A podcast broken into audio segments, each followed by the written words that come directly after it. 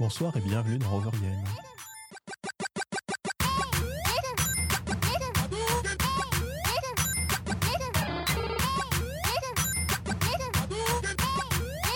Bonsoir à toutes et à tous, vous êtes sur Cause Commune, donc vous pouvez nous écouter sur 93.1 FM à Paris en Ile-de-France, mais également sur le site cause-commune.fm où vous trouverez à la fois de quoi nous écouter donc, mais également le lien du chat si vous voulez discuter avec nous dans le salon Overgame. Et si vous le souhaitez, vous pouvez trouver le lien du Facebook, du Twitter, du Twitter de la radio, le flux RSS si ça vous amuse, les podcasts et également un lien pour nous faire des dons, enfin pour la radio plutôt, plutôt que pour nous directement. Ce soir, nous- je suis avec donc euh, Aurélie, Salut. Lucas, Ah, salut. qui n'avait pas allumé son micro euh, et qui fait aussi la régie, hein, donc euh, on l'excuse pour toute euh, erreur. Léo qui est de retour Oui. et également euh, que de retour euh, Marc du coup. Bonsoir. J'ai bugué sur ton nom, faut être honnête. Donc tu étais déjà venu pour une émission, on avait fait les, le- le- les choix moraux dans les jeux vidéo. Tu étais en tant que philosophe. Oui. Euh, Ce soir, je sais pas si t'étais si encore philosophe ou juste amateur de jeux vidéo. Plus juste amateur. Les Voilà. trois. Les trois, c'est parfait. Allez, les trois. Car ce soir, on va donc vous parler. euh, alors, on s'est un peu disputé sur le titre, on n'est pas tout à fait d'accord, mais ça va être la figure du héros dans le jeu vidéo, ou le voyage du héros. C'est c'est à Oui. peu près ça. Ça va Et euh, bah, du coup, on est avec vous jusqu'à 22h30 euh, pour, euh, pour discuter de ce thème. Alors, la première question qu'on va donc poser à notre invité slash philosophe, ça va être qu'est-ce que c'est qu'un héros? Alors, le héros, on va distinguer pendant l'émission, j'imagine, deux types de héros. C'est-à-dire le héros qu'on entend par protagoniste. Donc, c'est juste le personnage que le joueur va, va incarner et faire progresser dans le monde. Mais le héros, c'est aussi et surtout cette euh, figure particulière euh, de personnage qui va amener un gros changement dans le monde dans lequel il évolue. Et évidemment, puisque dans le jeu vidéo, tout tourne autour du joueur et du personnage qu'il incarne, c'est bien connu, euh, très souvent, ces personnages sont des héros. Et du coup, effectivement, il va y avoir aussi toute une réflexion, enfin, je ne sais pas ce qu'on va réfléchir ou pas, mais une réflexion autour du fait qu'il y a certes, dans, typiquement les autres médiums, plutôt le héros que personnage, qu'on qu'on a de l'empathie pour lui, mais qu'on Mhm. suit de l'extérieur, alors que là, effectivement, il peut aussi y avoir un, un certain parallèle entre le joueur, effectivement, qui prendra un rôle de héros, ou le personnage qui joue. Et, euh, Oui, en Et fait, il y a- on pourrait presque dire qu'il y a deux héros. Il y a le Mm. personnage et il y a le joueur qui l'incarne. Et d'ailleurs, puisqu'on va commencer donc par, en fait, on va suivre un petit peu le, le monomythe de, de Campbell, donc qui, Mhm. qui est l'idée qu'il y a une, une structure commune à beaucoup de, ré- de récits euh, mythologiques, disons, dans un sens large, dans, dans- de grands récits euh, au travers de l'histoire de l'humanité. Et la première partie, effectivement, ça va être le départ du héros. Et euh, je pense que dans le jeu vidéo, justement, un vrai truc à, réfléchir, c'est euh, le fait que, grosso modo, les, jeux vidéo se séparent en deux catégories. Bon, c'est- un peu grossier, mais euh, il va y avoir les, jeux où on incarne vraiment un héros qui est défini. C'est-à-dire qu'on va, on va nous dire, voilà, dans le jeu, il y a tel personnage, il a tel nom, tel passé, vous allez le jouer. Ou là, du coup, c'est plutôt un personnage, entre guillemets, imposé au joueur. Et plutôt des jeux, effectivement, où on va se créer son héros. On va dire, bon, voilà, euh, moi, je vais jouer euh, euh, une femme, ça sera une elfe, elle vient de tel endroit, elle c'est une magicienne. Et, du coup, effectivement, plutôt personnaliser son, héros.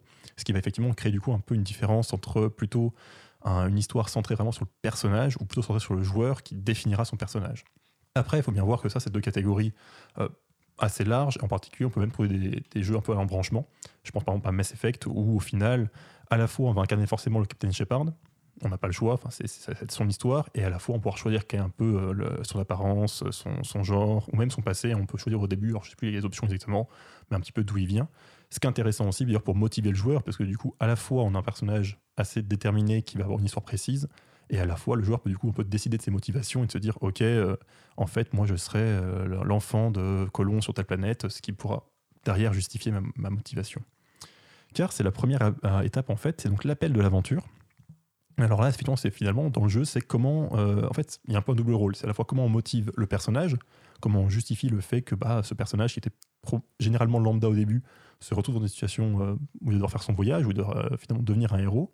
Mais c'est aussi le moyen de motiver le joueur. Parce que, j'ai envie de dire, dans un film par exemple, bon, il faut quand même un minimum motiver les spectateurs, parce que si vraiment le début est trop ennuyeux, ils peuvent toujours se barrer. Mais en général, on va jusqu'à la fin du film, alors que dans un jeu, il faut quand même réussir à motiver le joueur à suivre à peu près l'histoire, c'est-à-dire qu'à pas faire n'importe quoi, aller jusqu'au bout, etc. Et bah là, il y a différentes méthodes. Euh, beaucoup de héros se retrouvent quand même un peu par hasard au milieu de l'aventure, c'est-à-dire qu'on se retrouve, alors ça dépend, on peut tomber euh, dans une grotte et partir à l'aventure à, partir de là, parce qu'il faut traverser le monde des monstres euh, pour en ressortir, on peut être prisonnier par erreur au début du jeu et se retrouver au milieu des, des événements où il faudra sauver le monde parce que des dragons attaquent. On peut euh, aussi avoir tout bêtement son village qui est attaqué. Ça, c'est très classique. Hein, tous les, enfin, tous, peut-être pas tous, mais dans beaucoup de Zelda, c'est ça. Hein, c'est euh, son village disparaît, brûlé, etc. Et on nous dit Ah, tu es le héros de la légende. Car c'est aussi. Alors, c'est pas tout à fait un accident du coup, mais c'est aussi, euh, en tout cas, c'est classique d'avoir une prophétie qui va, qui va plus ou moins nous guider. Il y a aussi quelques, quelques héros, et même héroïnes en l'occurrence, qui sont là par, parce que c'est leur métier. Je pense euh, à Samus Aran ou à Tomb Raider, qui quand même commencent l'aventure parce que leur métier est donc soit d'être chasseuse de primes, soit, euh, hmm, alors pas archéologue, j'ai comment dire, pilleuse de tombes plutôt, mais, euh, mais où quand même, du coup, elles y vont assez volontairement. Mais le problème là, c'est qu'on va réussir à fournir une, une double motivation, donc à la fois pour le joueur et le personnage, et euh, c'est souvent l'intérêt d'avoir une aventure qui nous tombe dessus, finalement, c'est pas avoir le choix. Finalement, le, héros est plongé dans l'aventure, le joueur aussi, il est, obligé d'avancer. Ça permet effectivement de, de, bah, lancer la, chose en laissant une certaine liberté euh, au joueur qui peut faire un peu ce qu'il veut dans le jeu, mais quand même l'obliger à suivre l'aventure et à justifier le fait qu'il n'a pas vu juste envie de se barrer et de dire finalement je rentre chez moi. Pour euh, revenir un peu sur le refus de la quête, hein, qui est aussi euh, une des possibilités du héros, on avait parlé. la deuxième étape. Oui, c'est ça. Et on avait parlé euh, la fois précédente de Far Cry 4, mm. où en fait vous pouvez refuser la quête, c'est-à-dire qu'au lieu de sortir de la pièce où vous êtes pour voir ce qui se passe à l'extérieur, vous pouvez attendre pendant 15 minutes qu'une personne revienne et après en fait la quête est enfin en fait, il fait. Enfin, je sais plus, je crois que l'histoire, quand genre, tu viens pour, euh, je sais plus, rendre hommage au son de ta grand-mère, un truc comme ça. C'est ça. Et en fait, euh, bah, il accepte de t'y amener, tu y vas, et puis c'est fini. On dit, ouais, bravo, ça a marché. Ce qui est une, une solution. Après, ça, c'est quand même un cas assez particulier. Enfin, il y a quelques jeux qui ont des fins alternatives plus ou moins rapides à obtenir, où effectivement, du coup, on peut un peu refuser l'histoire, la, la, quête, le, côté, le, voyage du héros. Mais c'est assez rare, même si, effectivement, donc la deuxième étape que propose Campbell, c'est donc effectivement le refuser l'appel, refuser l'appel de l'aventure. Ce qui, dans le jeu vidéo, a encore une, un rôle un peu particulier. Euh, d'abord parce que bah, le problème, c'est que le joueur fait vraiment des choix. Je veux dire, dans un, dans un film, dans un livre, euh, ça va être courant que le héros ait des doutes, se dise ah, mais est-ce que je peux y arriver? Est-ce que je suis à la hauteur? Mais bon, bah, de toute façon, il va, on sait qu'il va au final pas refuser. Alors que si on laisse le choix au joueur, hein, ce crétin, il pourrait dire que finalement, il a pas envie d'y aller, ce qui est pas terrible pour l'histoire. Mais il y a quand même. En général, on lui force la main. Hein. C'est ça. Mais il y, a quand même, il y a quand même une certaine équivalence. On peut retrouver des, des points qui ressemblent à ça. Alors d'abord, euh, il y, a le cas en fait où euh, le joueur va être face à un défi trop grand. Ça, arrive dans certains jeux, bah, par exemple les Metroid-like, donc les jeux qui ressemblent au premier Metroid, où finalement euh, il va y avoir différentes étapes où il faut une certaine compétence, un certain objet, un certain, sort pour réussir à passer un obstacle. Soit l'ennemi est trop fort tout simplement, soit il faut sauter plus haut, soit il faut avoir une arme différente. Mais du coup, le joueur peut être confronté à ça, se dire non mais là je ne passerai pas, et de voir effectivement bah, repartir en arrière, explorer ailleurs, et du coup, il est confronté effectivement à, sa faiblesse finalement. Il est confronté au fait que là, il n'est pas assez fort, il n'y arrivera pas, il doit accepter de repartir ailleurs. Il y a aussi euh, le, cas des jeux euh, où il y a une vraie prise de risque. Parce que c'est vrai qu'en général, le problème du, pour le coup plutôt du joueur, c'est qu'il est immortel. Hein, on ne meurt pas en jouant en jeu vidéo en général. Euh, et du coup, bah, limite, la difficulté, c'est pas trop effrayant. On, peut, on, va rarement se dire on va pas y arriver. Si on peut abandonner un jeu s'il est trop dur, mais c'est un petit peu différent. Mais il y a des jeux où, bah si, il y a des jeux où quand on meurt, on meurt définitivement, il faut tout recommencer depuis le début. Alors c'est pas très souvent utilisé, je dirais, dans ce contexte de voyage du héros, mais c'est vrai que par exemple, il y a donc, ce qu'on appelle les roguelikes, donc, euh, qui ressemblent au jeu rogue, encore une fois, euh, et où l'idée c'est qu'on a une vie, euh, et quand on meurt, on commence depuis le début, il faut finir toute l'aventure en un coup. Ou pour le coup, là, effectivement, un joueur peut commencer à se dire, est-ce que je suis vraiment équipé pour affronter tel truc? Est-ce que je vais pas essayer de le contourner? Alors, il y a quand même toujours l'idée de continuer l'aventure parce qu'il n'y a pas moyen de s'enfuir. Mais il y a quand même l'idée qu'on peut avoir un joueur qui décide d'éviter un obstacle, d'éviter peut-être peut sacrifier des, gens, peut-être de pas être vraiment le héros, qui est encore différent. Je pense à This War of Mine, où finalement c'est un simulateur de citoyen dans une guerre en fait. Vous êtes un, vous êtes un civil quelconque au milieu d'une guerre et des bombardements, etc et où vous risquez de vous rendre compte que vous ne pouvez pas jouer le héros classique, le super-héros. Vous n'allez pas pouvoir sauver tout le monde, vous n'allez pas pouvoir aider tout le monde.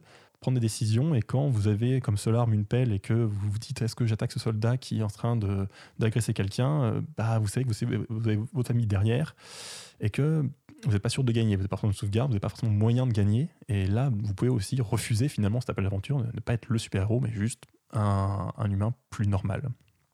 Ça, ça c'est la deuxième partie, donc le, refus de l'appel, mais qui est pas forcément si courant que ça, encore une fois. Hein. Beaucoup de jeux euh, évitent de donner ce choix aux, joueurs. Et la troisième étape, hein, ça va être donc tout ce qui est mentor et artefact. C'est-à-dire qu'en général, dans les histoires classiques, on reçoit, on a un mentor qui va un peu nous transmettre, euh, bah, dire l'aventure elle-même, si je ne me trompe pas. Alors là, je ne fait pas de gros yeux, ça va être bon. Hum, qui va donc vous transmettre un peu la quête, finalement, qui va vous dire euh, comment marche le monde, ce qu'il faut accomplir et souvent aussi qui va vous transmettre un objet. Alors, dans Star Wars, c'est effectivement, vous avez Obi-Wan qui vous explique euh, un peu ce qui se passe, il va vous filer un sabre laser pour vous dire hey, il faut que tu, que tu combattes l'Empire. Ça, euh, c'est aussi quelque chose qu'on peut retrouver dans le jeu vidéo. Alors, les mentors sont peut-être un petit peu moins courants, même si au final on en retrouve. Et bah, c'est très souvent, ce qui est intéressant dans le jeu vidéo, c'est qu'il y a très souvent ce côté euh, d'objet, effectivement. Vous êtes le héros, vous allez avoir une épée, vous allez avoir un pouvoir. Alors, dans, Zelda, vous allez recevoir au début l'épée euh, qui vous permet de combattre les monstres et d'avancer dans l'aventure. Il y a quand même un côté mentor. Par, exemple, dans Zelda, t'en parles. Le premier Zelda, tu rentres dans une cave et il y a un vieux monsieur qui hmm. te dit c'est dangereux d'aller dehors tout seul, prends ça et c'est une épée. Ou alors, euh, dans un des plus récents, dans, le, dans Zelda qui est sur Super Nintendo, euh, tu reçois l'épée de ton oncle qui t'a élevé et qui est en train de crever. Tout à fait. Non, mais ça, se retrouve effectivement les mentors, même si j'ai l'impression qu'il y en a peut-être moins que dans d'autres euh, médiums, même si c'est compliqué à comparer. Bah, faire, des stats est complexe. Pour que, pour que le mentor soit intéressant, il faut que tu aies quand même un petit peu d'affect envers lui. Oui. Donc le jeu vidéo a souvent tendance à passer ça sous le tapis assez rapidement pour, euh, pour qu'en fait ils servent de petite marche pour ton aventure. Oui. Par contre, effectivement, le côté artefact, je trouve, euh, se retrouve beaucoup. Le côté, effectivement, où bah, ton personnage est caractérisé par le fait qu'il ait souvent un pouvoir, une possibilité. Alors, ça peut être se battre, ça peut être de remonter dans le temps, ça peut être plein de choses. Mais c'est souvent l'intérêt de beaucoup de jeux vidéo, hein, c'est d'avoir un peu une idée de comment vous interagissez avec le monde euh, du jeu de manière particulière, puisqu'en fait c'est quand même bien ça ce qu'on fait dans un jeu vidéo, on interagit avec le monde, et du coup c'est souvent caractérisé par un objet euh, que vous obtenez qui vous permet d'avancer. Euh, alors il y en a plein, hein. c'est-à-dire que ça peut être une arme particulière qui a un effet, un pouvoir magique. Euh, dans, le dernier, dans le dernier Mario, c'est votre chapeau qui vous permet d'interagir avec plein de choses, de prendre le contrôle des ennemis, etc. Il y a une tonne d'exemples, mais effectivement c'est le moyen qui, qui d'interagir avec le monde, d'avancer, de, de, de, surmonter les obstacles. J'y pense aussi, ce qui est marrant, c'est que ça peut être un truc assez immatériel aussi. C'est-à-dire, par exemple, je pense à Undertale, où finalement, ce qu'on vous donne, euh, au début, vous avez un peu deux mentors, un méchant, un gentil, un qui vous apprend à vous battre, et un qui vous apprend à être généreux, finalement, à, épargner, euh, comment vous faites pour épargner les, les, monstres. Et vous avez un peu le choix, finalement, de dire de quelle branche vous prenez, entre la branche du héros euh, classique, où vous allez sauver le monde et tout va bien se passer, et la branche, finalement, du méchant que vous pouvez jouer l'anti-héros, euh, où vous pouvez tuer tout le monde et du coup avoir une fin euh, pas mauvaise, dans, un sens assez littéral, hein, dans, le sens où vous, vous, devenez le méchant. Et d'ailleurs, ce qui est intéressant dans le jeu vidéo, c'est que ce que vous obtenez n'est pas fort. Enfin, c'est un peu. Je sais pas où c'est encore le mentor exactement, mais vous pouvez obtenir des connaissances qui ne sont pas des compétences du personnage, mais vraiment de vous-même il y a des jeux où pour passer un obstacle, il va falloir, euh, je sais pas, tel pouvoir pour couper les buissons et réussir à avancer. Mais il y a aussi des jeux où ce qu'il faut, c'est des connaissances, c'est savoir comment on bat l'ennemi, comment on résout l'énigme. Et dans ces cas-là, ce qui est intéressant, c'est que c'est pas le personnage qui progresse, c'est pas le personnage qui est plus fort, c'est vraiment le joueur qui, euh, dans son voyage, a obtenu quelque chose, a, appris quelque chose, a, appris comment fonctionne le monde, et donc il peut progresser ainsi. Et ce qui veut entre autres dire que si vous rejouez au même jeu, euh, vu que c'est le personnage qui a progressé, enfin c'est le joueur qui a progressé, pas le personnage, et que c'est plutôt du coup vous le héros et non pas vraiment le personnage du jeu, si vous recommencez le jeu, bah, vous aurez déjà appris ce qu'il y avait à apprendre dans l'aventure, et du coup vous pourrez aller plus, plus vite, plus loin euh, dans, dans, le jeu et un peu tricher finalement sur, euh, sur l'ordre de l'histoire. Euh, ensuite, on a donc le premier seuil. Alors là, je ne suis pas sûr du sens, donc j'espère que Marc pourra m'expliquer.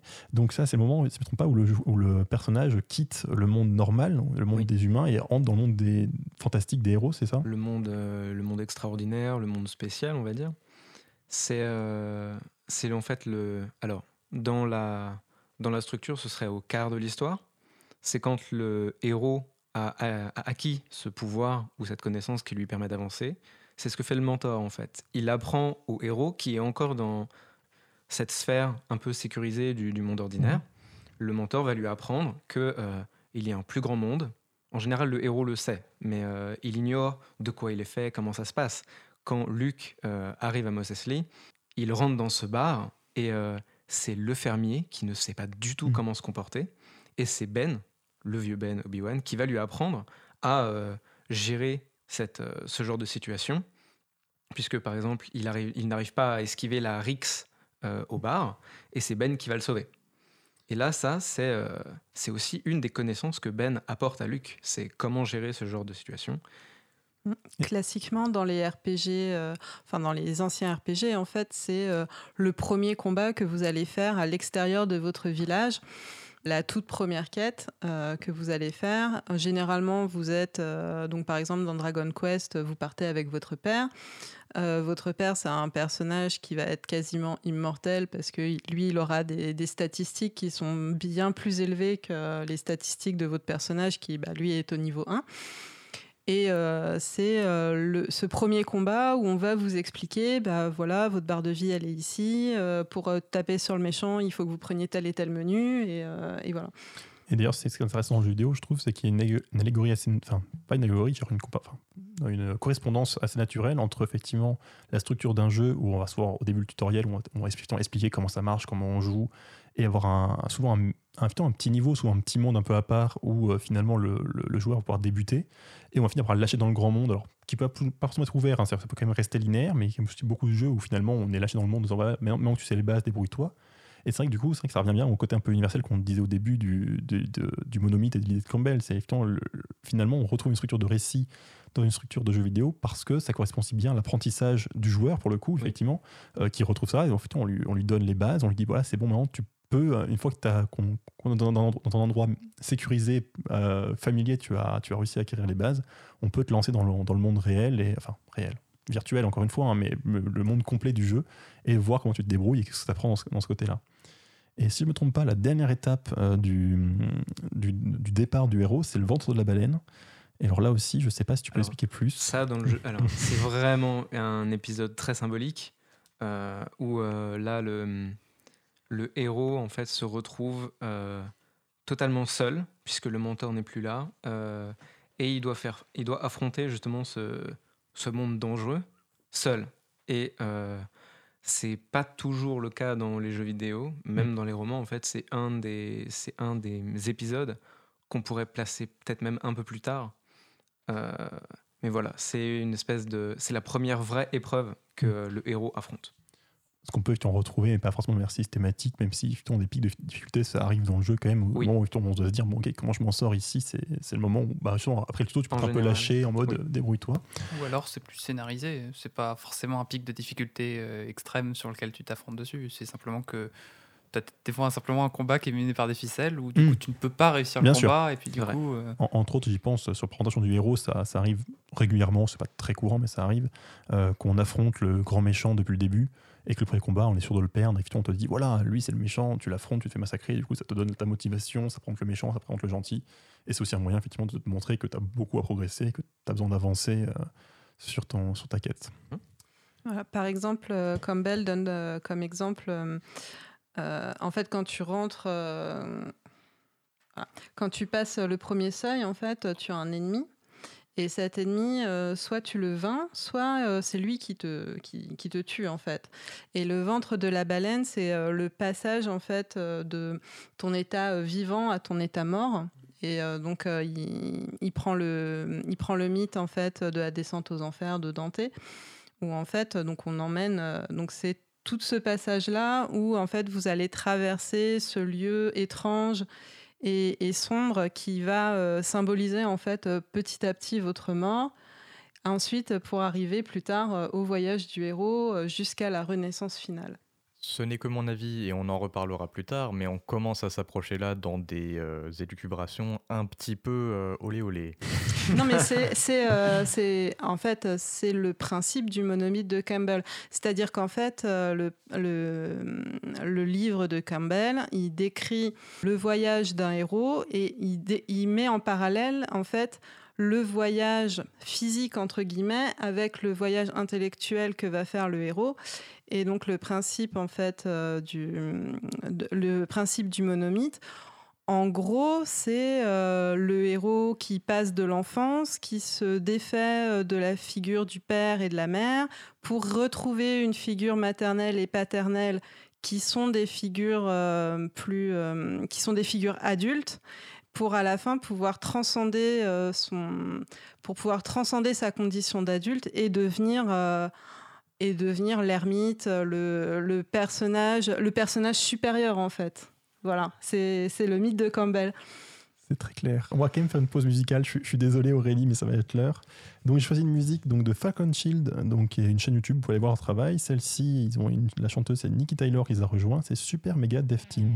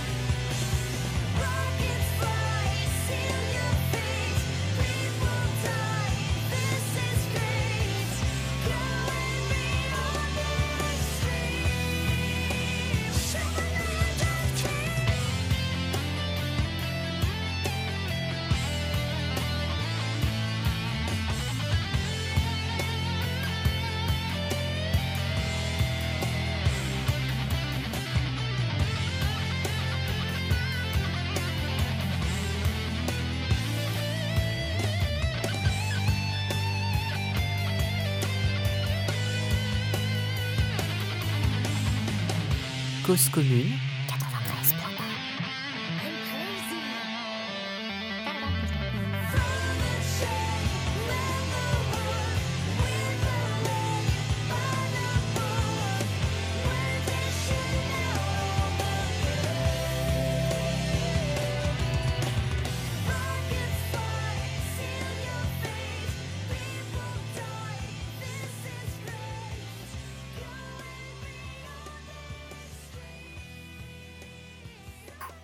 d'écouter Super Mega Dev Team par Falcon Shield. Vous pouvez, voir leur chaîne YouTube si vous voulez voir le reste de leur travail, et donc avec la chanteuse Nikki Taylor.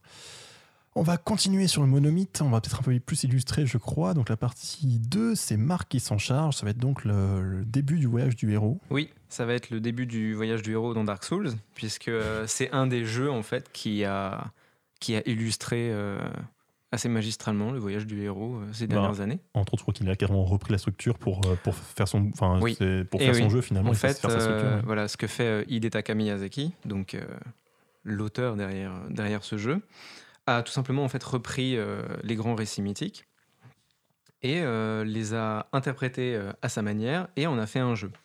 Donc au début en fait de Dark Souls, le héros qui est le mort-vivant élu attend la fin du monde dans une cellule il est, euh, comme il est un des morts vivants, c'est-à-dire qu'en fait, il a été frappé par la malédiction euh, des morts vivants, qui en fait est une espèce de mal qui se répand euh, dans l'humanité. On ne sait pas trop pourquoi et on ne sait pas trop comment.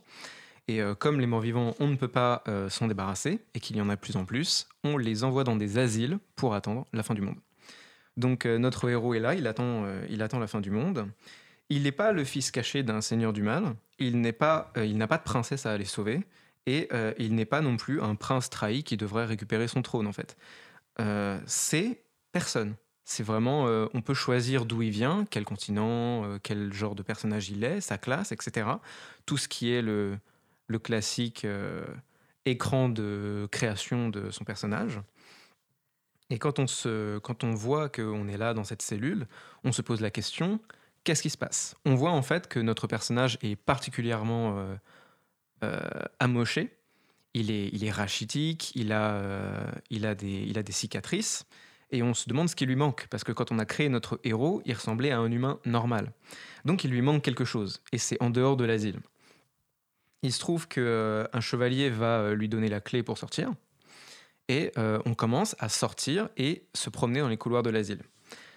Quelques minutes plus tard, le joueur, qui contrôle donc ce personnage, qui découvre un petit peu le monde, les ennemis, il y en a, mais ils sont pas dangereux, ils attaquent pas. Quand tu les attaques, ils ne réagissent pas. Donc tu peux voir un petit peu comment on attaque, comment est-ce que on se défend, etc. Quelques minutes après, le joueur rencontre son premier boss donc euh, un ennemi puissant, qui là euh, n'a rien à voir avec les ennemis qu'il a affrontés avant. Celui-là, il attaque, et euh, assez fort, puisque le héros n'a pas de bouclier, il n'a qu'une épée brisée, et il n'a pas, de moyen, il n'a pas de possibilité de regagner sa vie. C'est-à-dire que si jamais on l'affronte et qu'on meurt, on doit recommencer. Le jeu, à ce moment-là, est très difficile. Et c'est là, en fait, que le héros va se confronter à ce refus de l'appel. En fait, ce n'est pas forcément le héros qui refuse l'appel, ça peut être aussi le fait qu'il ne peut pas répondre à l'appel. Luke, quand il est euh, sur Tatooine, il ne peut pas accepter, il ne peut pas répondre à l'appel parce que son oncle Owen lui dit il faudrait rester une saison, de, plus pour les moissons, etc. C'est pour ça en fait que Luke ne, peut pas et est frustré à ce moment-là, puisque lui, il veut y aller. Là, le, joueur peut, avec toute la meilleure volonté du monde, essayer de battre euh, ce boss en général, quand c'est un premier joueur, il n'y arrive pas. C'est alors qu'il voit sur le sol une de ces notes, qui sont en fait des messages laissés par les développeurs ou par les joueurs, puisqu'il euh, y a la possibilité dans Dark Souls, qui est un jeu en général en, solo, de laisser des messages pour les joueurs euh, qui, eux, ensuite pourront les, voir dans leur partie. Et là, il voit ce message qui lui dit de fuir. C'est un, euh, c'est une de ces espèces d'intuitions qu'on a quand on est un joueur. Quand on entre dans une salle avec un boss, on, ne se dit pas qu'on peut fuir. C'est il faut vaincre le boss pour avancer. Or là, il faut pas le vaincre, il faut s'enfuir. Et donc, il s'enfuit, il va euh, voir d'autres couloirs de, l'asile, et il rencontre le chevalier qui l'a aidé au tout début, qui s'appelle Oscar. Et euh, ce, héros, pour le coup, Oscar, et en fait va devenir son mentor. Il va lui donner ce qu'on, dans le jeu, ça s'appelle la flasque d'Estus, et en fait, c'est ce qui lui permet de regagner de la vie. Une potion de vie, quoi. Voilà. C'est-à-dire, en fait, à chaque fois que le personnage meurt ou que le personnage va se reposer à euh, un checkpoint, c'est-à-dire euh, un de ces un lieux. point de sauvegarde. Voilà, un point de sauvegarde, merci. Euh, cette potion de vie va revenir. Donc, il y en a cinq. On peut, on peut augmenter, le... c'est du détail, mais en gros, il y en a cinq. Et c'est en fait ce qui va permettre au joueur d'apprendre de ses erreurs. Il va se faire taper, il va, se... il va guérir et il va esquiver les prochains coups qui seront du même genre. Et Oscar dit euh, au joueur, en lui donnant cette flasque, qu'il euh, il a échoué, puisque en fait il est blessé et il sortira sans doute pas de l'asile.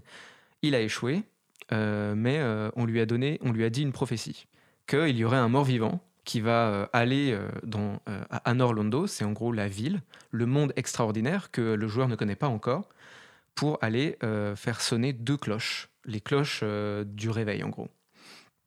Et Oscar donne donc cette flasque et cette prophétie au joueur et au héros qui va ensuite vaincre le boss qu'il n'a pas réussi à vaincre avant et s'enfuir de l'asile, découvrir le, grand monde.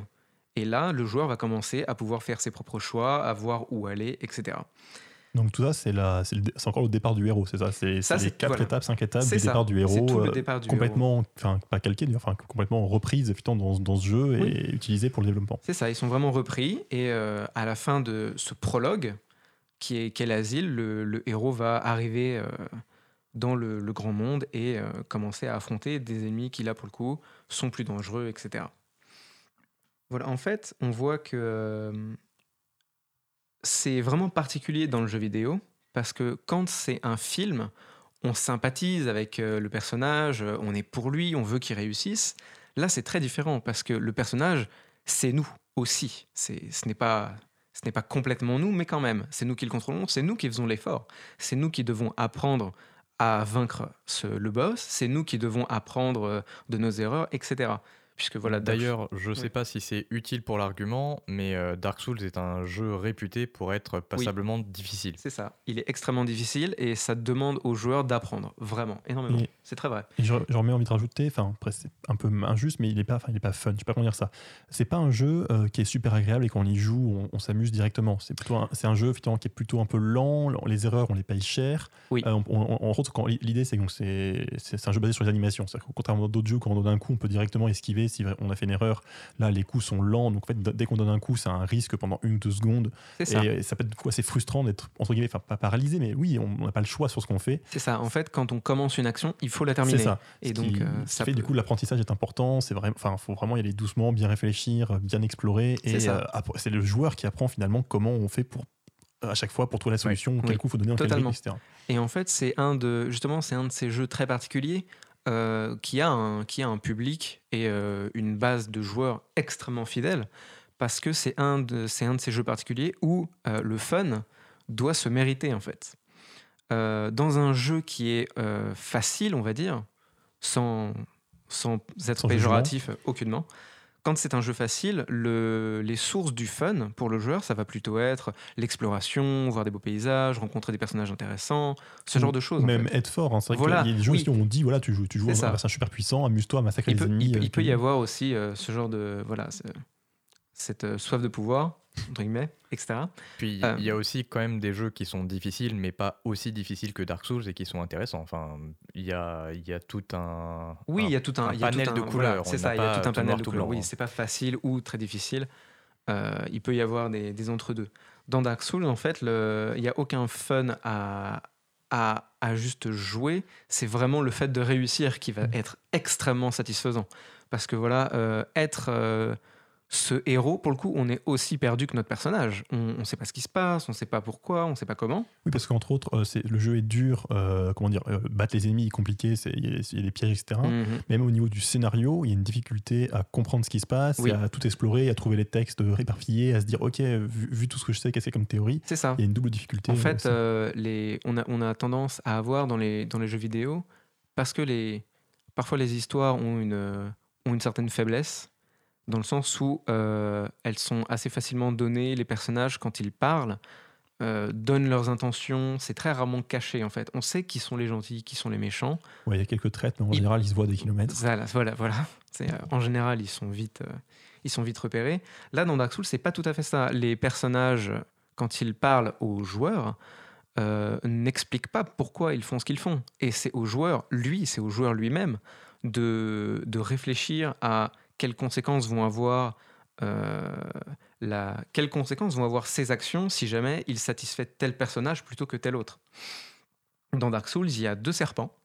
Euh, l'un qui s'appelle euh, Frampt, qui veut ramener l'âge de lumière, et un autre qui s'appelle euh, Kath, qui lui veut amener l'âge des ténèbres.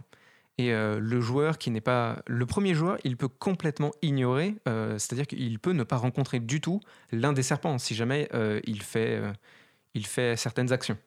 Du coup, il va avoir une partie de l'intrigue qui va lui être cachée.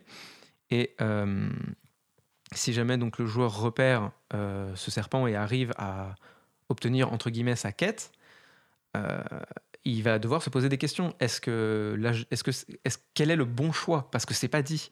Et si jamais on croit naïvement que la lumière c'est bien et que le ténèbre c'est mal, on pourrait être surpris. C'est ça toute la difficulté. Et là, c'est vraiment le joueur qui va, qui va suivre l'histoire, vivre sa vie. C'est son aventure à lui. Et c'est pour ça que euh, le voyage du héros dans les jeux vidéo a vraiment cette particularité d'impliquer le joueur énormément. Mais par contre, enfin, après, je ne sais pas exactement ce qu'on peut dire là-dessus, mais c'est vrai que un des problèmes, c'est que le, héros doit évoluer, il me semble, au cours du voyage. Oui. Et c'est, je sais plus de quelle étape c'est, mais enfin, je sais pas si sur une étape particulière, mais il y a un peu cette idée-là quand même, c'est que le voyage, on retire quelque chose du voyage. Dans le jeu vidéo, c'est vrai qu'en général, le personnage n'évolue pas forcément beaucoup. Alors, je, fais des gros guillemets, hein, parce que faire une, généralité, c'est toujours dur. Mais c'est vrai qu'en général, le personnage n'a pas de grands moments de révélation. C'est plutôt, enfin, justement, le joueur qui peut en avoir un. C'est ça. Et c'est du coup un peu la difficulté, c'est que le, du coup, un jeu vidéo, s'il veut bien faire, entre guillemets, ce voyage du héros, ne, doit, ne, peut pas juste se contenter de faire que le personnage change de psychologie, ce qui arrive souvent dans, beaucoup de films, de livres, etc., où il y a un moment où le personnage comprend qu'en fait, il faut, euh, mm. je sais pas, il faut s'ouvrir aux autres, il faut, enfin, il peut y avoir plein de, plein, plein de trucs, c'est pas la question. Et là, il faut que le joueur, finalement, change de point de vue sur l'univers du jeu, se dise Ah, mais en fait, depuis le début, j'étais dans cette perspective-là, mais en fait, j'ai une perspective plus grande. Ce qui peut être quand même plus complexe à faire dans un jeu aussi. C'est peut-être plus intéressant si on y arrive, mais je pense qu'il y a aussi beaucoup de jeux qui ratent ça, entre guillemets. En fait, dans le jeu, euh, il y, a une particularité qui est assez frappante c'est qu'il euh, y a une. Soit le héros a une personnalité et parle, soit il n'a pas de personnalité et il est muet. Quand le personnage est muet, c'est beaucoup plus facile de cacher qu'il y aura toujours une différence entre ce que c'est le personnage et ce que c'est le héros. Parce que c'est très difficile en fait dans un, dans un jeu de rôle, puisque c'est très souvent ce genre de jeu qui, fait, euh, qui doit gérer ce genre de problème. C'est très difficile dans un jeu de rôle de montrer que le personnage sait quelque chose que le joueur sait. Et euh, du coup, je pense à un exemple très frappant qui est dans le dernier Deus Ex, Mankind Divided, où en fait euh, le, le, le, héros, donc Jensen, peut se rendre dans un appartement et mener une petite enquête. Il se trouve qu'il il y a un cadavre, il y a une arme du crime, il y a un code quelque part, et on va aller découvrir que ce, ce, ce, personnage qui est mort était en fait un espion, et qu'il y avait des informations sur Jensen qui étaient cachées dans euh, un espace de stockage. Et le problème, c'est qu'à la fin du jeu, cette information que le joueur a trouvée est complètement ignorée par le personnage. Hmm. Parce que euh, ça n'a pas été pris. Ça on n'est pas, sûr que le joueur ait trouvé, et du coup, on est, le, le, personnage ne peut pas le prendre voilà, en compte. Voilà, en fait, soit c'est un oubli, parce que. Euh, enfin, ça peut pas être un oubli, parce que la scène était là. Le truc, c'est que les conséquences de cette connaissance, elles n'ont pas été prises en compte. Mm. On peut découvrir dans Deus Ex, qui est un jeu avec euh, des complots partout. Oui, donc c'est un jeu plutôt un peu futuriste, ça, euh, Voilà. Il y a des traîtres un peu partout. On se, le but du jeu, c'est vraiment de savoir qui, quelles sont les allégeances de qui. Et il se trouve qu'il y a un traître quelque part le joueur peut découvrir qui est le traître en lisant un, document à un moment. Le problème, c'est que euh, le personnage, lui, ne, fait rien par rapport à ça. Quand bien même, le joueur sait. Et c'est extrêmement frustrant. Hmm. Parce que... Il y a aussi euh, l'aspect inverse, mhm. où en fait, votre personnage sait des choses que le joueur ne connaît pas. Et donc, c'est le cas notamment dans euh, Battle Kaitos sur GameCube où vous jouez le héros, donc vous jouez un personnage, et en fait, à la fin du jeu, vous vous rendez compte que le personnage avait des connaissances qu'il ne vous a jamais transmises. Et donc, qui fait que, en fait, vous devez. Euh, que l'ensemble du scénario, en fait, doit être revu à, l'aune de ces nouvelles connaissances euh, qu'en fait, on vous a pas donné dès le début, quoi. Ce qui doit être frustrant aussi, d'ailleurs, non? Il y a un petit côté, mais tu peux me le dire, moi. En fait, ça c'est, c'est un peu un tour d'illusionniste, en fait, de la part des scénaristes de, de cacher ce genre mm. de choses. C'est ça. Mais et j'y pense, enfin, sur les jeux d'enquête, c'est souvent le problème d'ailleurs, c'est que beaucoup de jeux qui veulent faire des enquêtes, ou alors, je sais plus, il y a eu des jeux Sherlock Holmes, il y a eu des jeux, plein de choses comme ça, mhm. où c'est très compliqué effectivement de donner des indices aux joueurs et de dire, bon, ok, comment je sais que le joueur a trouvé? Oui. C'est souvent le problème, c'est qu'il n'y a pas vraiment moyen de faire, euh, de trouver la bonne réponse, c'est-à-dire qu'il y a des mots, enfin, soit effectivement, il faut vraiment mettre les indices les uns après les autres, et euh, le jeu dit, c'est bien, tu as tous les indices dans l'ordre, et tu as réussi à faire refaire la phrase et c'est bon, mais du coup, c'est très artificiel soit tu as toujours le risque que le personnage trouve trop vite ou trop lentement. Oui, après, euh, quelque part, c'est la même chose dans d'autres médias aussi. C'est-à-dire que dans un bouquin, euh, quand tu lis et que tu lis les pensées du personnage, tu es à peu près certain que le lecteur a les mêmes pensées, mm. a les mêmes informations que le personnage. Tandis que quand tu lis sur d'un point de vue d'une troisième personne, tu vois des informations que le personnage, enfin, qui ne sont pas les mêmes que celles que le personnage voit, qui peuvent être hmm. plus ou moins. Après, je dirais qu'effectivement que la différence, c'est que ça peut être frustrant dans un film, dans un livre, etc., quand on a un personnage qui est vraiment idiot, qui voit pas ce qui se passe. Mais c'est quand même différent de quand c'est le personnage qu'on incarne. C'est-à-dire, mine de rien, le jeu vidéo, effectivement, il y a quand même un lien très fort entre le héros dans le jeu et le héros qu'on est nous-mêmes en jouant. Et j'ai l'impression que c'est peut-être plus frustrant, plus énervant quand on n'a pas la possibilité d'utiliser ce qu'on sait, de se dire mais là j'ai compris ce qui se passe, ce qu'il faudrait faire c'est ça.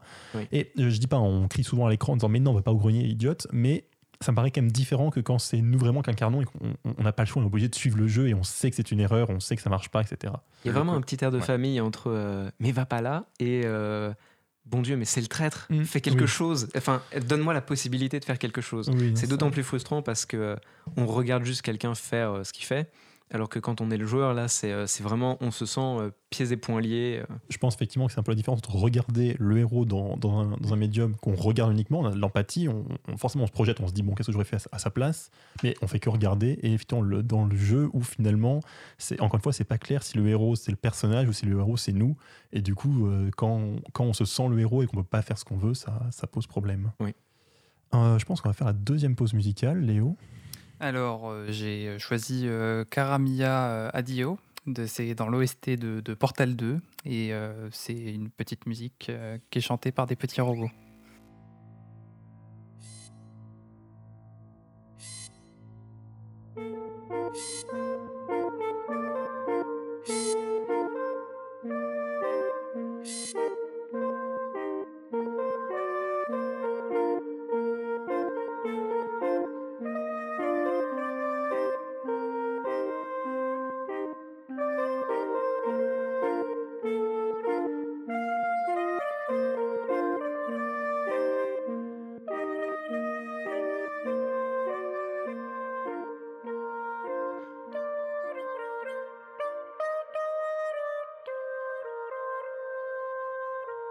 Commune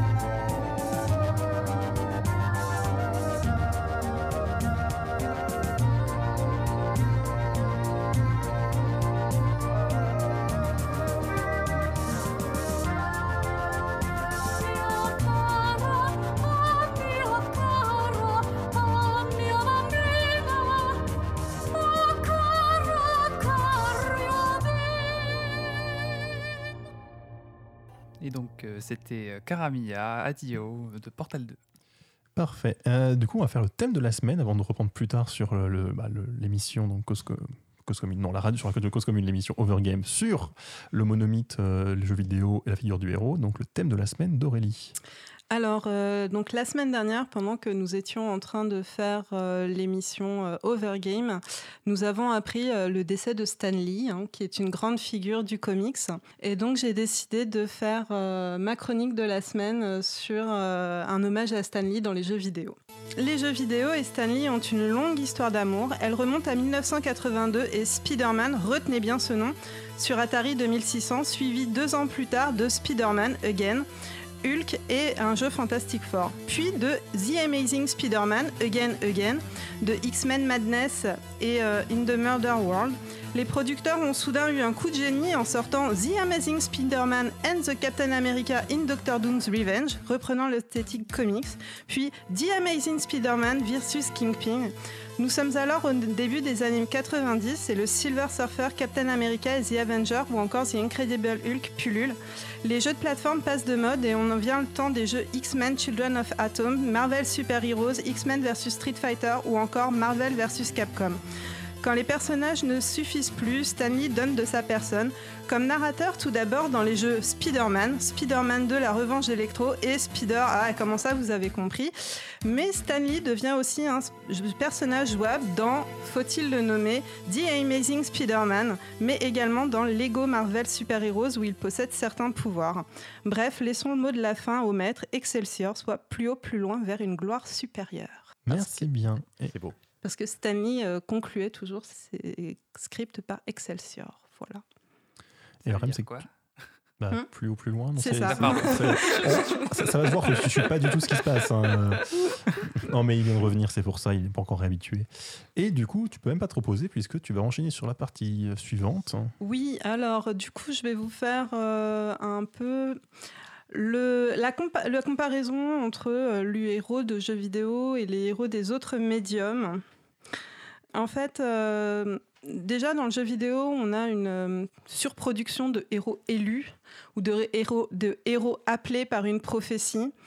Euh, donc ça, on les retrouve aussi effectivement beaucoup donc dans le dans la littérature, hein, dans les livres, dans les mangas, dans les dans les comics moins. C'est plus des héros de comment dire sur de circonstances. De circonstances, merci beaucoup. Même, même si, enfin, après, oui, ça pense que tu veux dire par circonstances, mais c'est vrai qu'il y en a aussi beaucoup, je pense, à cause de ta chronique sur les super-héros qui obtiennent leur pouvoir, mais un peu hasardeuse, et du coup, c'est pas tout fait appelé, mais oui, c'est ça, c'est ça, c'est ce que j'appelle. C'est ça que j'appelle. Il, y a quand même un lien entre le côté prophétie et le côté euh, t'obtiens bah, un pouvoir. C'est euh. quand même pas pareil de se faire euh, mordre par hasard par une araignée radioactive plutôt que d'être l'enfant élu pour, sur lequel il y a une prophétie millénaire hmm. dont on parle depuis des millénaires. Il y a même côté extérieur, mais effectivement, dans un cas, il faut quand même que tu choisisses où t'en fais tombe dessus. Voilà.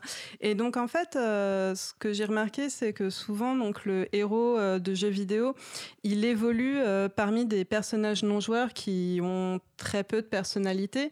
Ou si certains personnages ont des personnalités, généralement c'est des personnages qui vont intégrer l'équipe du héros et donc qui vont partir avec le héros dans sa quête alors que euh, dans, les, dans les films, euh, vous avez euh, toute la partie, donc tout le les premières dix minutes où en fait c'est le héros, c'est avant l'appel de la quête en fait, où on montre le héros dans son quotidien.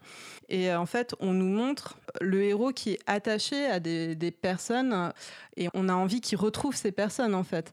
Euh, clairement, c'est euh, tous, les, tous les films où, euh, par exemple, la copine du héros est enlevée. On pense, on pense à Tekken, par exemple, où la femme du héros est enlevée au début.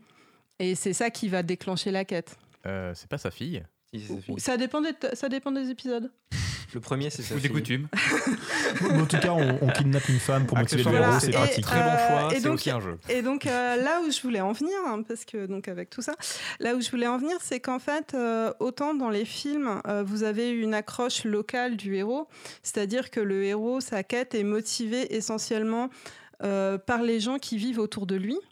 Par exemple, euh, même vous prenez dans les super-héros, euh, Iron Man, il est motivé euh, par Paper Pot. Si Doctor Strange devient un héros, donc au début il refuse l'appel, et après s'il devient un héros, c'est aussi parce que euh, a, il a sa, copine euh, l'infirmière, euh, parce que il veut il veut faire plaisir aux gens qui sont à Kowloon, etc.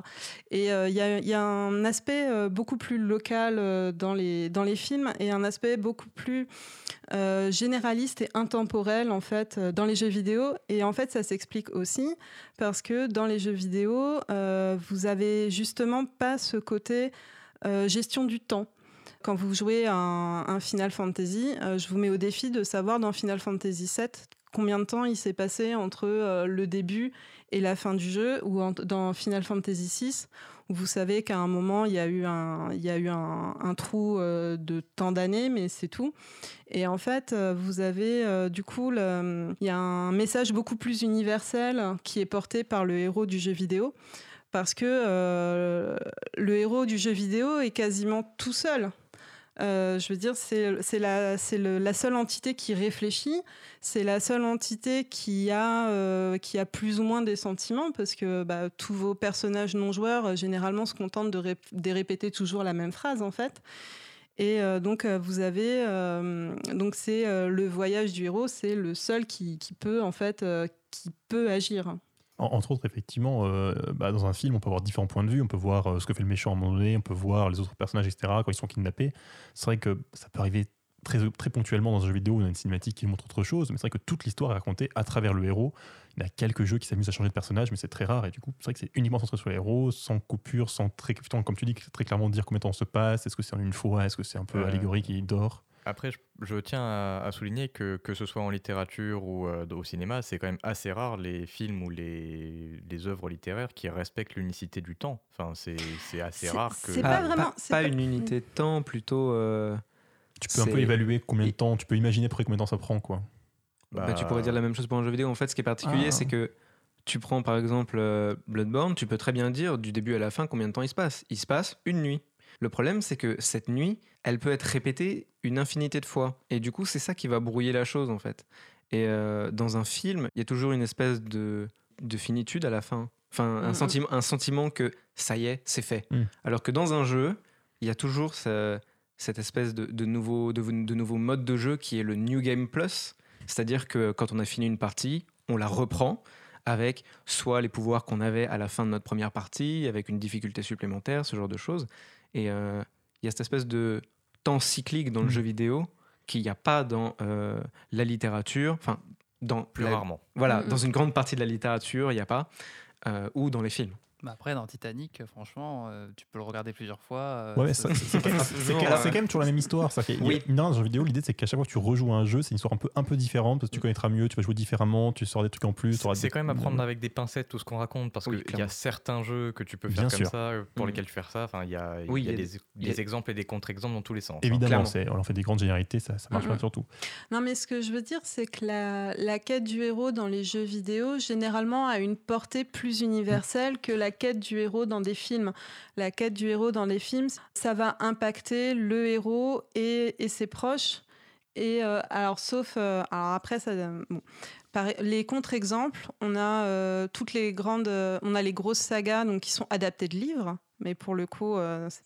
donc, on a. Hein, qui sont mhm. adaptés de livres. Hein, bah, le Seigneur des Anneaux, ou où enfin, à la fin du Seigneur des Anneaux, effectivement, la quête du héros euh, arrive à une transformation complète euh, du, du, monde. Euh, donc Star Wars et Matrix, en gros.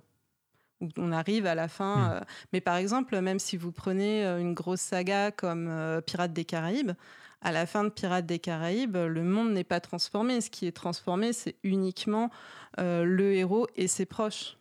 Oui, les Caraïbes. Même pas ah, Un peu quand même, ça, ça a un peu remué du coup. Enfin... Oui, mais c'est vrai qu'il n'y a pas de grand changement. Ce qui compte, c'est beaucoup plus euh, ce qu'ont appris les héros, la, manière dont tu es transformé parce que tu reviens, tu as, une aventure, tu as eu des changements, etc. C'est vrai que c'est pas tant le monde autour qui, qui, est si important que ça, effectivement. Au contraire, ils sont même plutôt conservateurs, ces personnages. Finalement, ils s'opposent au changement, ils veulent que ça reste comme avant. C'est pas le cas dans, tous les, toutes les histoires, ça peut être l'inverse, mais c'est vrai qu'en général, il y a plus un retour à la normale qui est visé, il me semble d'ailleurs. Oui, par exemple, euh, si vous prenez euh, les, James Bond ou euh, les Missions Impossibles, dans Mission Impossible, en fait, la quête du héros, c'est faire en sorte que le monde ne change pas, c'est faire en sorte d'empêcher les terroristes de transformer le monde, en fait. Et euh, alors que la quête euh, du héros euh, dans les jeux vidéo, généralement, le monde, le monde extérieur au village du héros est déjà transformé. Généralement les monstres sont déjà là. Quand vous sortez du village, il y a déjà les monstres en fait. Vous allez pas, c'est pas la quête du héros, c'est pas aller jusqu'à la caverne des monstres pour tuer les monstres avant qu'ils n'arrivent.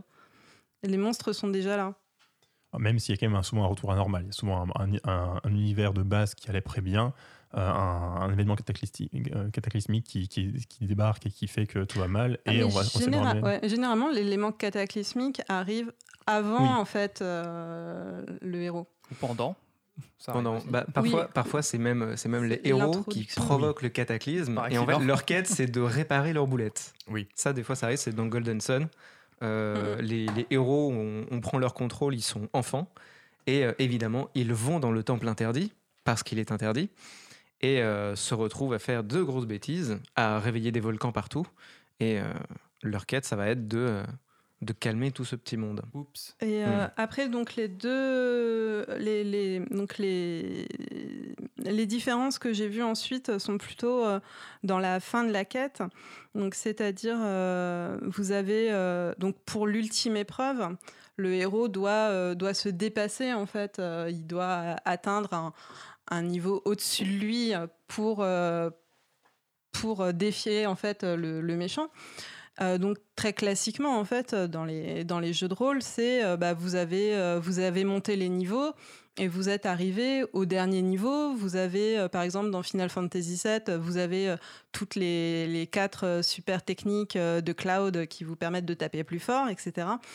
Et en fait, dans les jeux vidéo, le héros qui se transcende, euh, il se transcende de façon permanente. C'est-à-dire qu'à la fin du jeu, votre héros, il a acquis son level 99 et c'est pas en tuant le méchant qu'à la fin, il va redescendre de niveau en fait.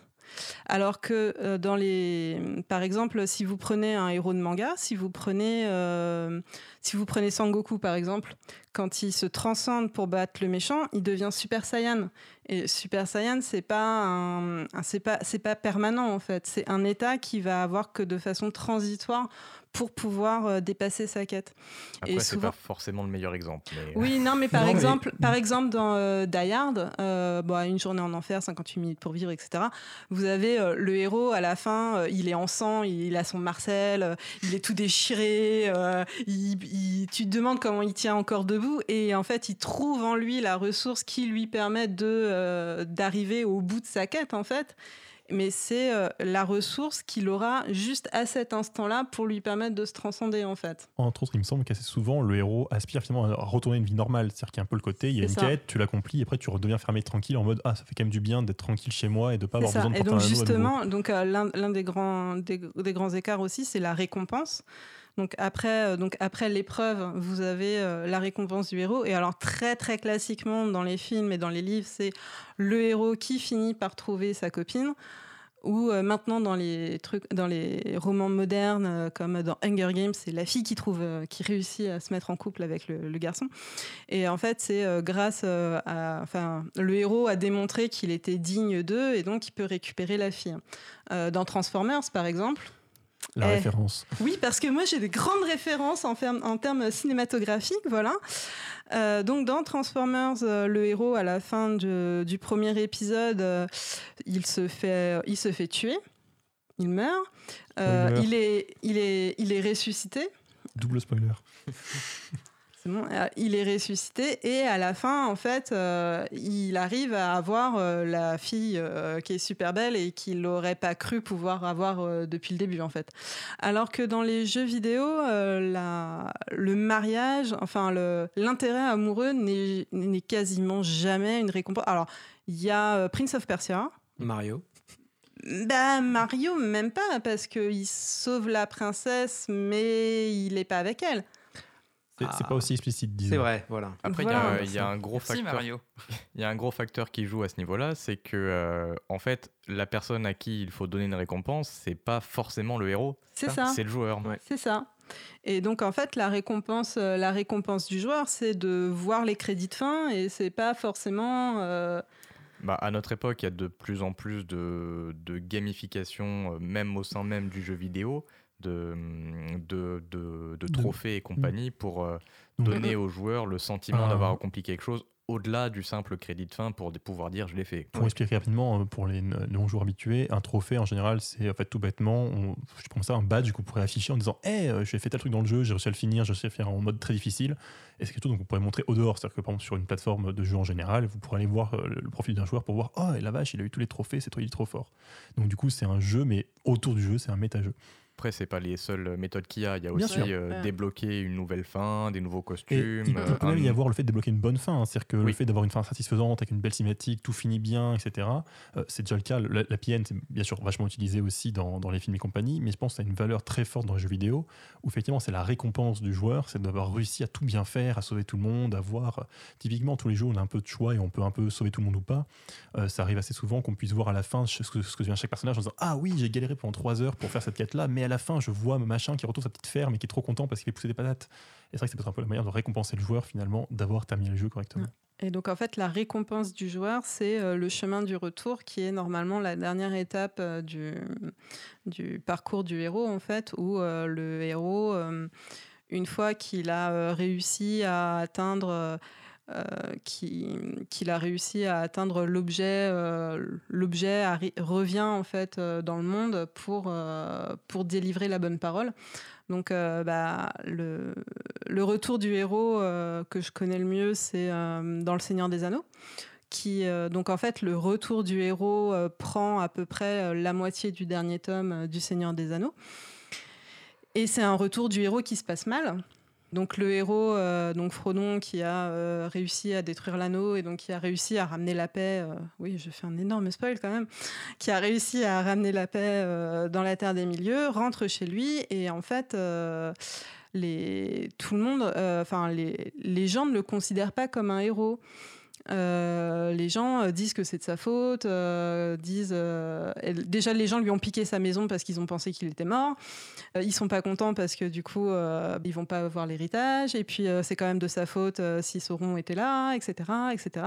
Et c'est un retour du héros assez assez déprimant qui a été bizarrement coupé un peu lors du film. ça a été très du, très édulcoré. Du point de vue, voilà, il y a le point de vue social, le héros qui à qui on on nie son, retour triomphant, mais il y a aussi le fait que euh, Frodon n'a pas complètement réussi, puisqu'il euh, il a retourné sa veste alors qu'il avait l'anneau au-dessus de la lave. Et en fait, c'est euh, entre guillemets grâce à Gollum que l'anneau a été détruit. Et dans, le, dans ce chemin du retour, on voit en fait que Frodon, il a perdu toute une part de lui-même dans, ce voyage. Et c'est pour ça qu'il a besoin en fait de partir parce qu'en fait, le, retour de Frodon, c'est pas dans la comté. C'est euh, les îles des elfes, là où il va pouvoir être en paix, euh, etc. Et le vrai héros, c'est Sam de toute manière. Alors non, le, vrai héros, c'est euh, Rosie, je crois, la, compagne de Sam qui l'a attendu pendant un an qui, revienne. On va faire dans l'avant-dernière pause musicale. Aurélie qui a choisi musique. Alors, c'est la musique Enden to Koda de Solato Robo, donc, qui est composée par Shikayo Fukuda et qui est chantée par Tomoyo Mitani.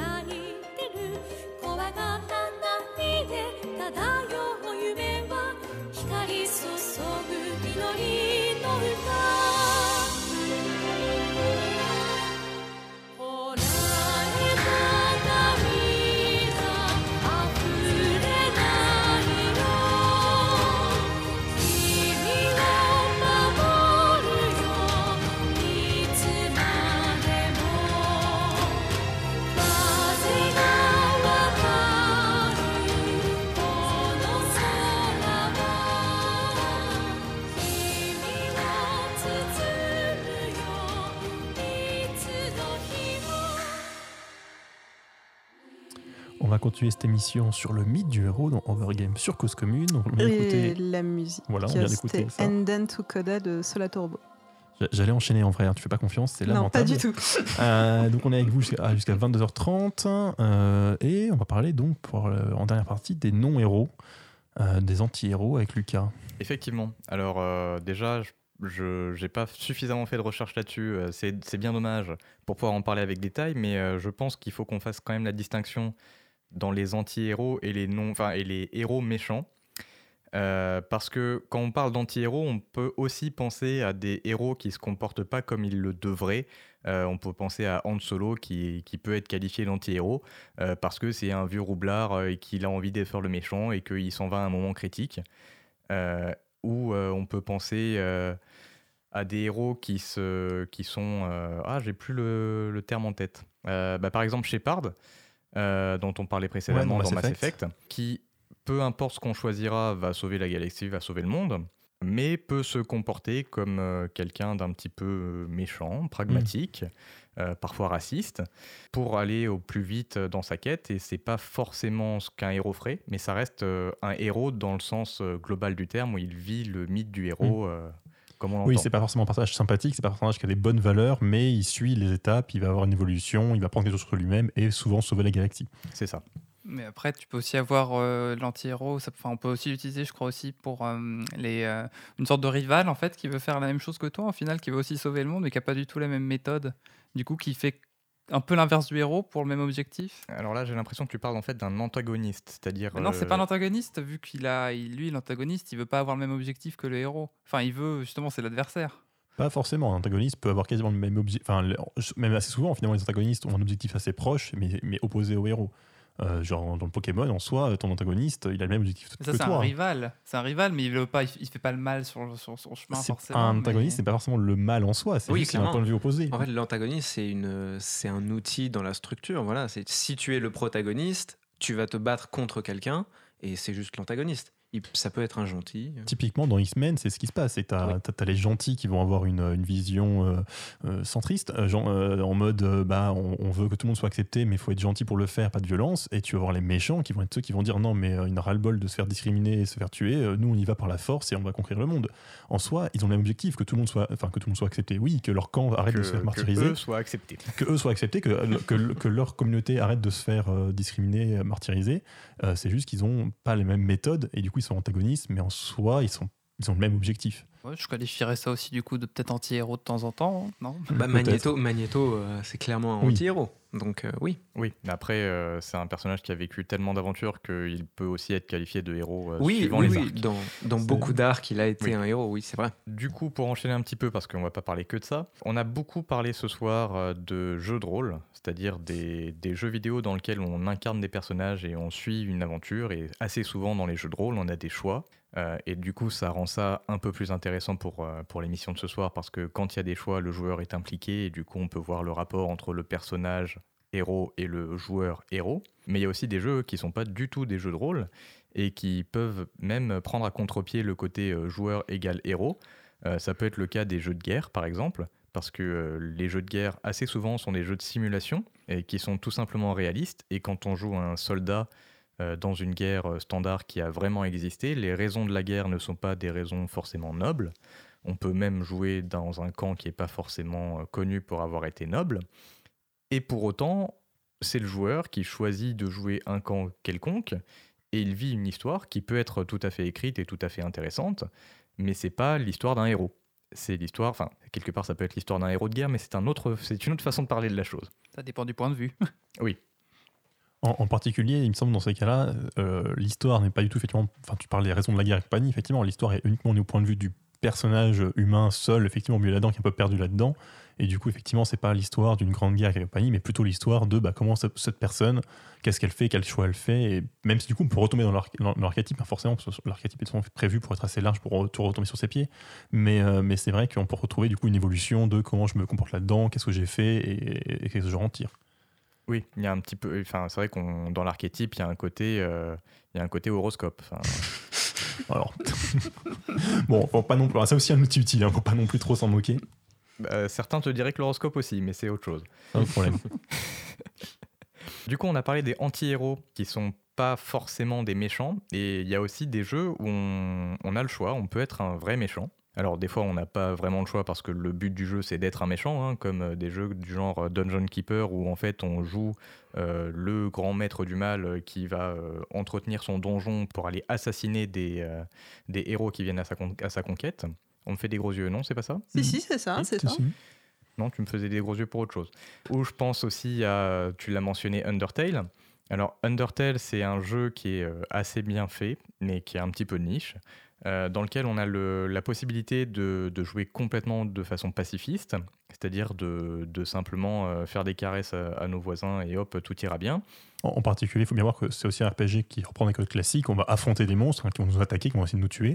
Et on peut effectivement à chaque fois négocier, discuter, chanter avec eux, effectivement les caresser, comme tu disais, parce qu'il y a un chien super mignon comme ça. Et donc, c'est non seulement être pacifiste, mais à un point assez, assez poussé. Hein. C'est-à-dire qu'on nous attaque et on dit euh, on, fait rien, on, va réussir à les convaincre. Et du coup, je vais juste spoiler les premières minutes du jeu.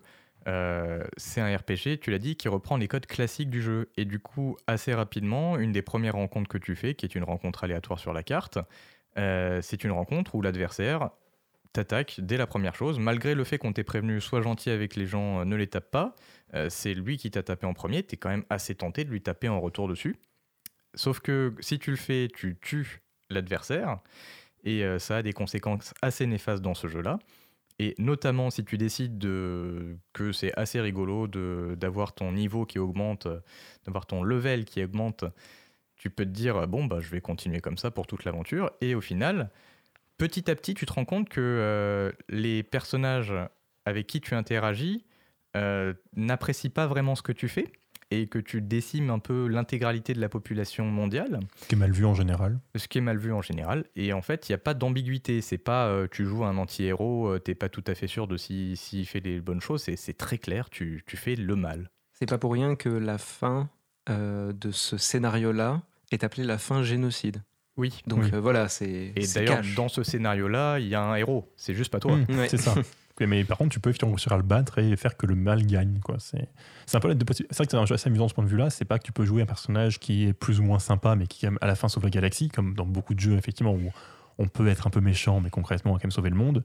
Là, c'est vrai que c'est vraiment un jeu où on a le choix entre être le héros qui va tout résoudre, euh, à la fin, tout va être très bien, tout le monde va être content, etc., ou être effectivement littéralement méchant qui va, que tout le monde va essayer d'arrêter parce que, parce que vous êtes en train de détruire le monde. Effectivement. Bon, après, il y a aussi des jeux où en fait on joue un protagoniste qui n'est pas forcément méchant, mais qui n'est pas un héros. Je pense à GTA, hmm.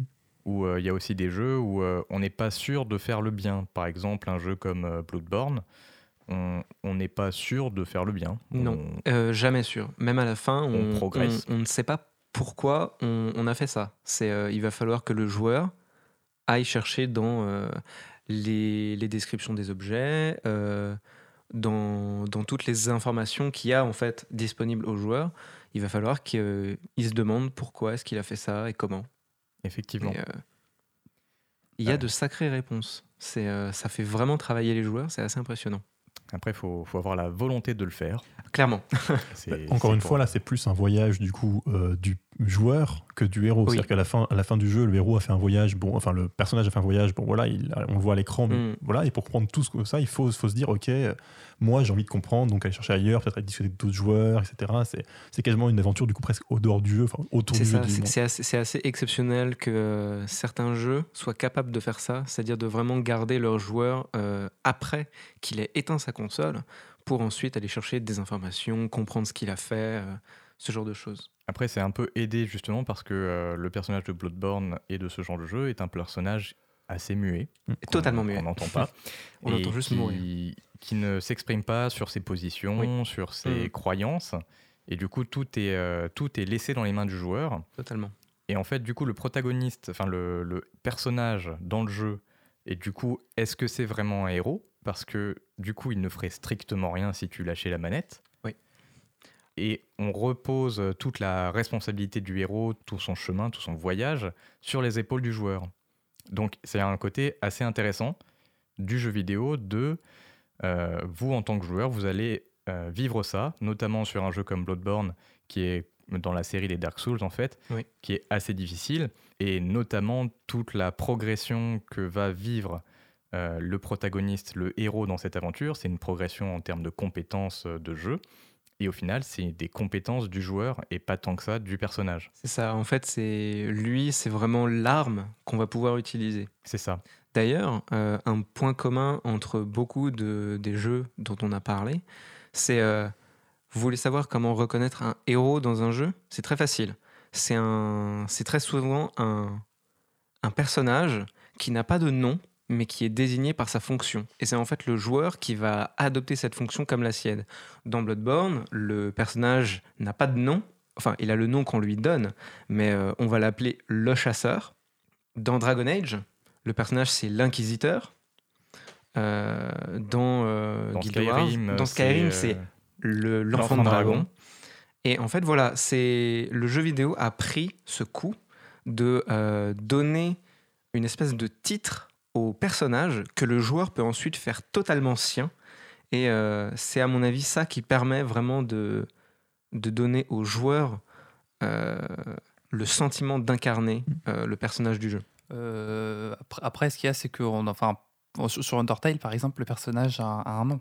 Oui. Et pourtant, ça ne nous empêche pas vraiment de beaucoup l'incarner, vu tous les choix qu'on peut faire. Il y a des exceptions, j'imagine. En, vrai, dans Undertale, le, nom, tu l'apprends après les, les, trois quarts du jeu. Et, Ah bon?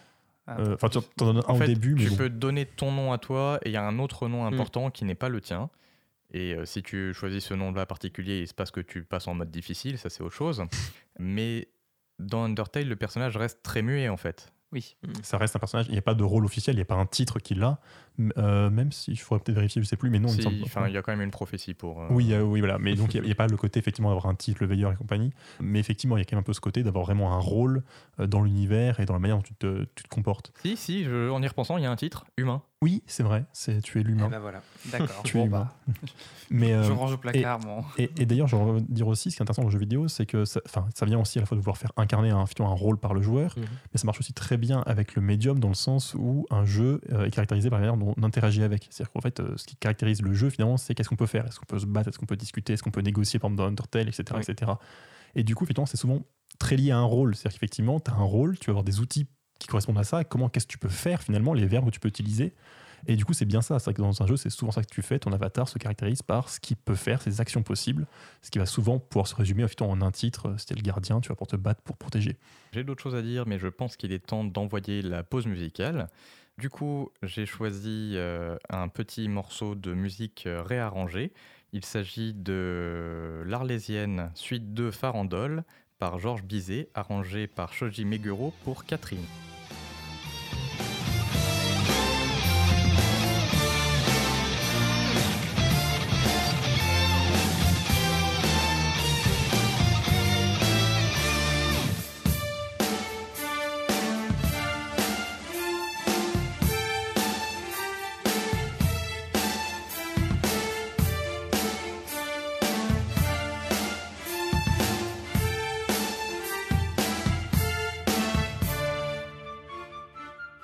Commune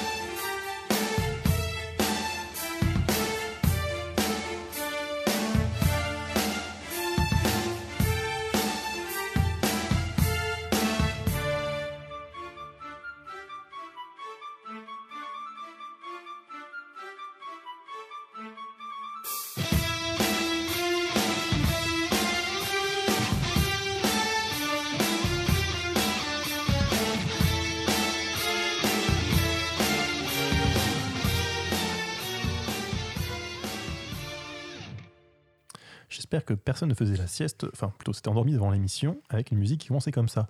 Tu peux rappeler les crédits? Oui, donc pour faire court, il s'agissait de l'Arlésienne de Bizet pour le jeu Catherine. Et du coup, ça va presque être la fin de notre émission, à 22h30.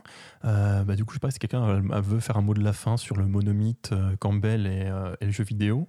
Non, tout le monde, tout le monde bah, lâchement. S'il faut faire un mot de la fin, je dirais quand même que les généralités, comme tu l'as dit, il faut les prendre avec des pincettes. C'est un peu simple de dire tout rentre dans mes cases quand mes cases sont aussi grosses que l'univers. Bien sûr. Euh, et entre autres aussi, il euh, faut bien voir qu'on n'a pas non plus un temps infini pour préparer l'émission. On utilise des exemples qu'on connaît et qui sont intéressants pour un peu voir. Euh, bah, encore une fois, là, on a beaucoup parlé de la place du joueur, qui est, je pense, très intéressant dans le jeu vidéo, effectivement, par rapport au, voyage du héros et du coup, le fait que c'est non pas le héros qui retire quelque, enfin le personnage qui retire quelque chose de l'aventure, mais plutôt le joueur. Mais bien sûr, on ne connaît pas tous les jeux vidéo et faire des statistiques est quand même assez complexe pour voir tout comment ça marche. Et il y a aussi beaucoup de jeux vidéo où il n'y a pas de héros. Mm. Ça peut arriver aussi, effectivement. Même s'il y a quand même toujours un joueur, ce qui fait qu'on peut quand même peut-être retrouver une certaine structure. Même ah, si quand tu joues à Tetris, il n'y a pas vraiment de héros. oui, c'est ce, que j'allais dire, c'est que je pense qu'il y a des moments où il faut vraiment étirer le concept pour réussir quand même. Euh, en, en comme tu dis tout à l'heure, on a beaucoup de RPG qui sont souvent des jeux d'aventure avec des choix, etc. C'est assez pertinent. Clairement, il y a des jeux complètement euh, minimalistes avec juste de l'agilité, etc. Où du coup, ce qui est important, c'est non pas la narration et l'arc narratif euh, du héros, mais d'autres critères d'agilité, de, de, sport, etc. je me comprends dans le sport, mais euh, d'agilité dans le, dans le jeu. Et bah, du coup, comme à chaque fin d'émission, on va faire un jeu de la semaine avec le jingle.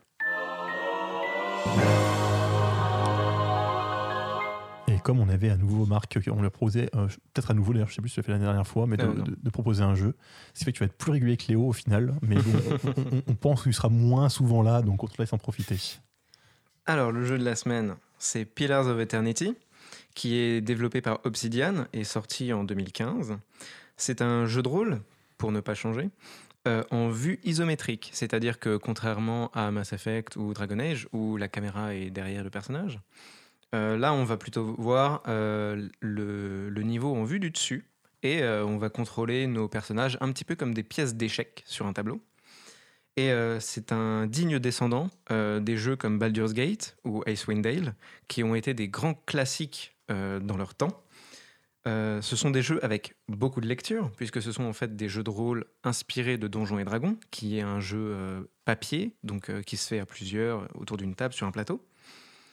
Le joueur incarne le gardien, qui est en fait une âme éveillée, c'est-à-dire qu'elle a des souvenirs de ses vies passées et peut voir à travers euh, l'âme des personnes qu'elle rencontre, leurs souvenirs à eux, euh, parler avec les morts, etc. Et grâce à ce pouvoir particulier, euh, le gardien va révéler un grand complot et devoir contrecarrer les forces du mal.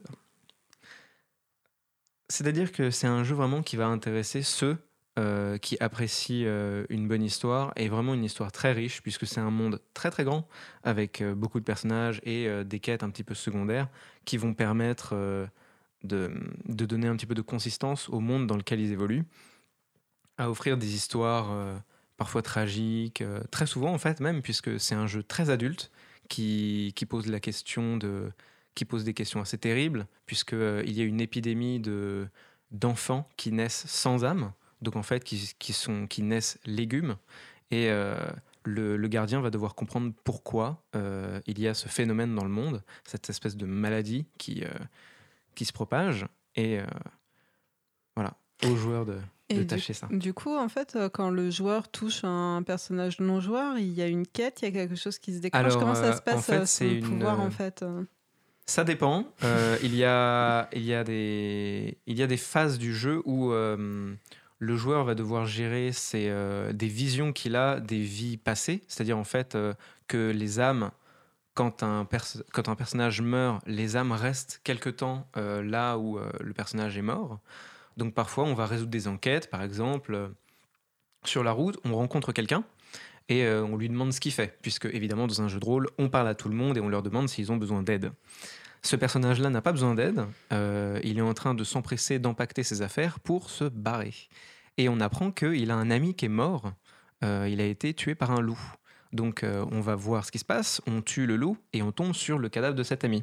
On apprend que son âme est restée sur place et qu'en en fait euh, il a été trahi et c'est son ami qui l'a tué. Et du coup, avec cette information, on va devoir retourner voir l'ami, le, le confronter et comprendre pourquoi il a fait ça. il va y avoir une décision. C'est est-ce qu'on doit venger l'âme qui a été, enfin la personne qui a été assassinée, ou est-ce que il a eu de bonnes raisons de le faire? Voilà. Non, je ah oui, d'accord. je pensais que tu levais la main pour, pour prendre la parole, mais pas du tout. Du coup, c'est donc c'est un jeu qui est assez long, il me semble. c'est un jeu qui est assez long. il faut pas mal de temps pour le finir, puisque, enfin, l'histoire en elle-même, elle peut être faite de façon relativement courte.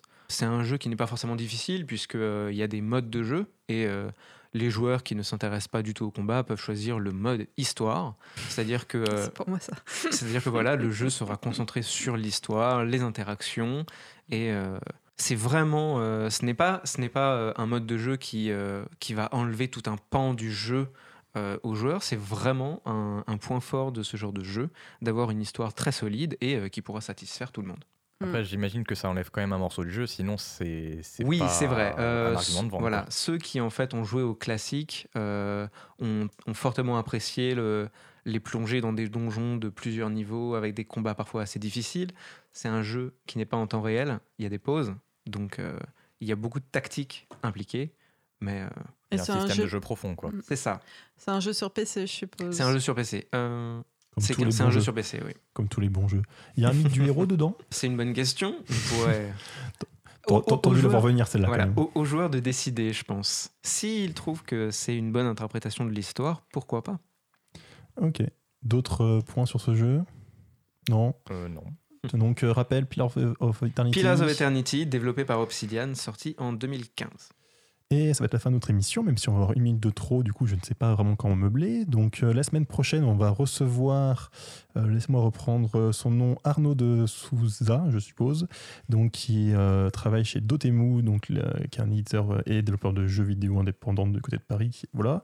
Et entre autres, donc, qui ont édité Wonder Boy The Dragon's Trap, donc ils nous intéressés parce que Aurélie était complètement fan du jeu original, et donc ils ont fait un reboot bah, enfin un reboot non, enfin je peux pas dire ça, il y aura une reprise du jeu finalement avec un, des graphismes modernes mais exactement le même jeu derrière. C'est ça. Ce qui est assez intéressant, ils pourront en parler euh, la semaine prochaine et d'ailleurs de l'activité en général euh, de leur, de leur euh, activité d'édition et de développement. Je vais vous remercier, puis après j'aurai encore 15 secondes à meubler, ça va être drôle. Donc, donc mon équipe qui est là, donc Aurélie, Lucas qui fait aussi la régie maintenant, donc il fait double casquette, Léo qui est revenu, et Marc, qui maintenant je peux faire mon équipe, il est déjà venu deux fois, euh, que je remercie d'ailleurs du coup spécialement, puisque lui euh, est extérieur. Euh, je ne sais pas s'il est encore derrière moi, parce que je ne peux pas me retourner, mais il y a aussi également Quentin qui continue de nous surveiller, même s'il va commencer à passer bien la main sur la régie. Non, Quentin n'est plus dans le canapé. Florence également, qui fait, qui fait toujours le côté productrice. Et qui n'est plus non plus dans le canapé. Elle a arrêté de venir dans les canapés le soir. Et, et, également pour le générique, Joachim et Fatih Fatih. Bonsoir à tous. Bisous, bisous.